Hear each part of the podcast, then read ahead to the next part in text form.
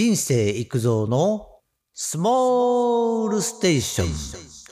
ちりめんじゃこは骨に良いとか強い骨になるっていうのは本当なのかちりめんじゃこは最近高級食材になりつつありますね。メイン料理にはなりにくいけど、ご飯のお供に、そしてちょっとしたアクセントになります。しかも、ちりめんじゃこは骨に良いと言われています。強い骨の方が高年齢になった時でも健康でいられますよね。料理にも骨にも強い味方のちりめんじゃこを探ります。ということで、骨の仕組みと骨からのメッセージ物質について、ちりめんじゃこの話の前に人間の骨について少しだけ話しておきます。骨は日々作り変えられているのは知っている人も多いですね。だいたい3日程度で入れ替わるそうで驚きです。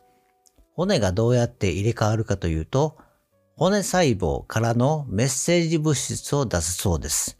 骨を壊しなさいというメッセージと、骨を作りなさいというメッセージがバランスよく出されて新旧入れ替わっていくわけですが、骨を作るのを止めようというメッセージ物質があり、その物質がスクレロスチンです。このスクレロスチンが正常に働いているときは良いのですが、異常に多く出てしまうときがあるそうです。そうなると骨を作る骨芽細胞が減ります。つまり骨量、骨の量ですね、が減っていくということです。骨粗鬆症とかの原因にもなりますね。それでですね、自慢できることではないですが、私は骨折が12回もあります。小学生の時から骨折していました。27歳の時にかなり重症の骨折をした時、骨年齢は80歳ぐらいだった記憶があります。スクレロスチンが増えていたのかもしれませんね。骨細胞のメッセージ物質のもう一つは、オステオカルシンだそうです。オステオカルシンは血管を通じて全身に届けられて、記憶力、筋力、生殖力と関係しているそうです。つまり、若さを生み出す驚きのパワーを持っているということです。最新の研究で明らかになりつつあるそうです。そこで、ちりめんじゃこは骨を強くできるのかちりめんじゃこにはカルシウムが多いですね。100g あたり 520mg 含まれています。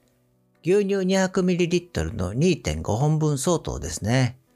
それ以外にもビタミン D など多く含まれています。塩分が多いのは気になりますが、調理するときに塩分を減らせば良いだけのことですね。まあ、ちりめんじゃこばかり大量に食べたら骨が強くなるというわけではありません。ちりめんじゃこ以外の魚にもカルシウムが多いものもあるし、栄養価が高いものもあります。ただ、魚の頭も骨も手軽にすべて食べられるのがちりめんじゃこです。私の経験上、骨年齢が80歳と診断された時に、ちりめんじゃこを毎日 30g ぐらい食べ続けたことがあります。骨年齢は1年後60歳ぐらいまで戻りました。最近はちょっと食べていないからやばいかな。そして食べるだけでなく適度な運動は言うまでもありませんね。日光に当たり、骨に負荷を与える運動が良いようです。ランニングとかウォーキングが良いようですね。無理しない程度に日課として続けることが重要です。ストレッチだけでも効果はあるようです。次に、ちりめんじゃこの食べ方を考えてみた。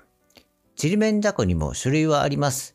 ちりめんじゃことしらすは呼び方が違うだけですね。体長が2センチ未満の雑魚、雑魚ですね。釜揚げ、しらす、ちりめんとなります。釜揚げしらすとか生しらすは有名ですね。そして、マイワシの雑魚は早春に取れ、カタクチイワシの雑魚は秋に取れます。ちりめんじゃこの旬と言ってもいいですね。買ってきたものをポン酢に七味とかで食べると美味しいですね。サラダに入れても抜群にうまいです。そして山椒ちりめんは家でも作れますが、もしかしたら買った方が美味しいかも。でもちょっと高いけどね。前菜としてもお酒の魚としてもちりめんおろしは最高です。そして外せないのが、そのままご飯に乗せて醤油を垂らせば完璧です。それに生卵を入れると贅沢ですよね。最後にまとめ。ちりめんじゃこは今後もっと高価になると思います。気候変動でかなり海流が変わってきているそうです。まだ今は買えるお値段ですし、メイン料理でなく健康のためという意味でも工夫して食べるようにしたいですね。今日はここまで。バイバイ。